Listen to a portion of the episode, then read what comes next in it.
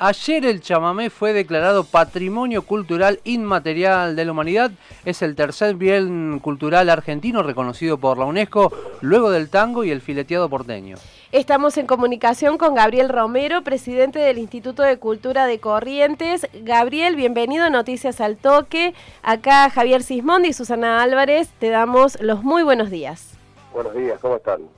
¿Cómo le va, arquitecto? Un gusto de tenerlo aquí en la mañana de Noticias al Toque. ¿Qué significa, no, en la práctica que el chamamé haya sido declarado Patrimonio de la Humanidad? Primero, significa un gran reconocimiento para el chamamé, para los artistas, para los cultores del chamamé, no solamente en Corrientes, sino en toda la Argentina. Y por otro lado, también nos permite tener una mirada centrada en, lo que significa la preservación de ese patrimonio tan rico, tan variado y, la posible aplicación de políticas públicas a largo plazo. Esos componentes que tiene el chamamé, que están mucho más allá de la música y la danza, necesitan medidas de trabajo, de salvaguardia, como dice la UNESCO, en casos vinculados como el Zapucay, por ejemplo, que es este grito tan característico que hacemos los correntinos, que puede ser de alegría, puede ser de tristeza, y que siempre está acompañado del, chamamé habitualmente, y otros componentes que tienen en torno al chamamé, son fundamentales eh, de trabajarlo de manera integral. Y a partir de allí, bueno, hay que implementar eh, políticas públicas, esto de alguna manera también tiene que garantizar la difusión del chamamé en los medios nacionales e internacionales. Bueno, hay una cantidad de cuestiones que son muy importantes que en función de proyectos eh, que tengan sostenibilidad también pueden ser financiados por la UNESCO. Entonces, por un lado hay un reconocimiento, un premio que nos parece muy importante y por otro lado esta posibilidad de pensar en las políticas públicas. ¿Qué aspectos de la idiosincrasia correntina están representados en el chamame? Bueno, la UNESCO ayer lo, determinó y lo marca muy bien. Primero tiene que ver con que el chamamé es una herencia cultural que se transmite de generación en generación, em, es un patrimonio que está vivo, que se transforma, que tiene nuevos eh, integrantes o, nuevos representantes, digamos, no hay un chamamé tradicional, pero también hay una nueva generación muy potente, muy rica, muy variada. Eso es un componente interesante el tercero tiene que ver con el contenido de las letras del chamamé, una letra positiva, con un mensaje positivo, habla de la naturaleza, del amor por la tierra, del amor hacia otra persona, de la fraternidad. Tiene un mensaje de integración porque hay chamamé en Brasil, en Paraguay, eh, y también absolutamente es muy importante la, manera en la que Chamamé ocupa un territorio muy amplio. Nosotros decimos y hablamos de la nación chamamecera que está integrada por todas las provincias del NEA, esta parte de Brasil y Paraguay, un sector de Uruguay y por supuesto que en todas las provincias hay chamameceros. Entonces esa, no me cabe nunca la palabra, pero la territorialidad que tiene el, el chamamé es muy importante a la hora de definirlo como patrimonio de la humanidad. Gabriel, y eh, siguiendo ¿no? con, con, este tema que ha sido una realmente la noticia del día ayer, eh, y pensándolo en, la cuestión que tiene que ver con, con lo folclórico, ¿Cuál es el origen? ¿no? Usted recién hablaba que era no solamente Corrientes, sino bueno, parte del NEA, eh, Uruguay, Brasil también comparten fronteras. ¿Cuál es el origen de este ritmo folclórico eh, y qué lugar tiene el chamamé en la escena folclórica?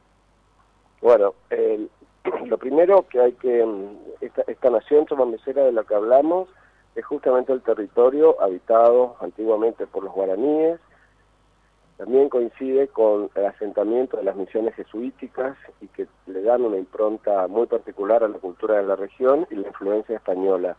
Toda esa fusión, desde finales del siglo XVIII, empieza a producir una cultura interesantísima y el chamamé es un poco el fruto de, esa, de ese mestizaje tan profundo y las primeras grabaciones de chamamé o la primera difusión masiva que hay de chamamé a partir de 1920, 1930 los primeros discos y por supuesto lo que significa la, la difusión o la circulación masiva de cuatro grandes figuras que son las, las, los patriarcas del chamamé, Mario del Tránsito Cocomarola, Ernesto Montiel, Antonio Terragós Padre e Isaac Ovidbull, que son los que empiezan a difundir por todos lados hasta la llegada de Ramona Galarza, finales del 50, que va a ser la figura eh, que va a hacer entrar el chamamé a las casas a través de la aparición de la televisión, con la difusión del cine, y, y creo que esas son como las figuras fundamentales.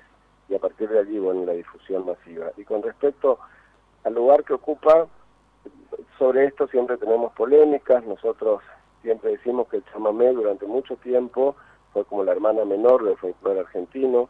Cuando se hablaba de folclore no se hablaba de chamamé y sin embargo estaba presente, tenía una gran cantidad de ventas de discos y uno mira, hay un libro que se llama Industria Chamamé de dos investigadores de aquí de la universidad, eh, hablan de, de, de qué paradójico que por un lado tenga esa circulación masiva de discos y por otro lado, bueno, no tenía una inserción eh, masiva ni en los festivales ni en las radios y, creo que, bueno, eso se fue cambiando de alguna manera en los últimos años. Gabriel, ayer finalmente llegó la noticia de, de, este reconocimiento que ya se había intentado en 2018, pero por no estar registrado eh, en el registro, valga la redundancia, de bienes inmateriales no se había podido lograr. ¿Cómo fueron los festejos por este, esta distinción?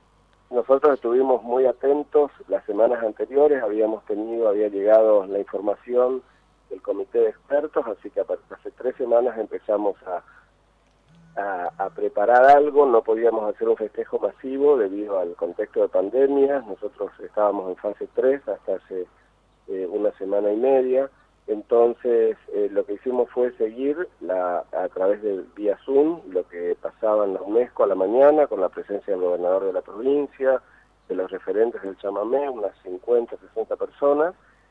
Y a la tarde sí empezamos los festejos con caravanas, eh, con cuatro camiones con músicos que circularon por diferentes lugares de la ciudad, con mucha gente que se sumó, acompañó Estamos haciendo una serie de actividades en, diferentes lugares del país de manera virtual a través del Consejo Federal de Cultura y bueno y, otras cantidad de acciones que vamos a ir haciendo a lo largo de este tiempo.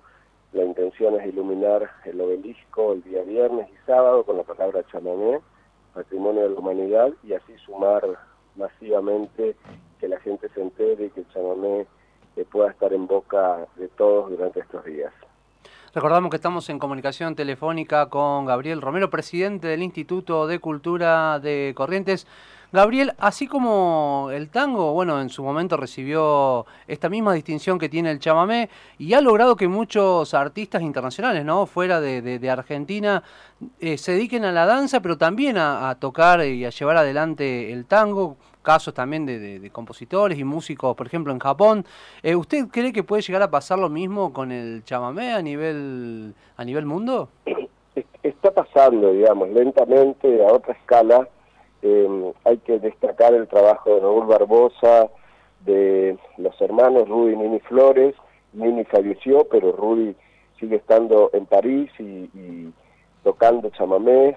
Eh, tenemos amigos que se acercaron en algún momento a la fiesta nacional del chamamé. Bueno, hay que, Tango Stasiu, que es otro gran embajador del chamamé. Tenemos a Richard Escófano en Estados Unidos. Y después hay gente que se acercó a la fiesta nacional del chamamé de estos de estos últimos años, eh, que vinieron de Japón, de Rusia, son músicos de otros géneros y que de pronto a través del bandoneón o del acordeón se encuentran con el chamamé y, empiezan a hacer el chamamé, digamos, no tenemos un ejemplo de Masahiro Aoki que vino de Tokio hace unos años a estudiar con un maestro aquí de bandoneón, él era músico, es músico de jazz, pero bueno, ahora todos los días y desde hace mucho tiempo postea sus eh, ejecuciones de bandoneón haciendo chamamé y, la verdad que emociona, llama la atención y, y yo creo que es un camino interesante para el chamamé.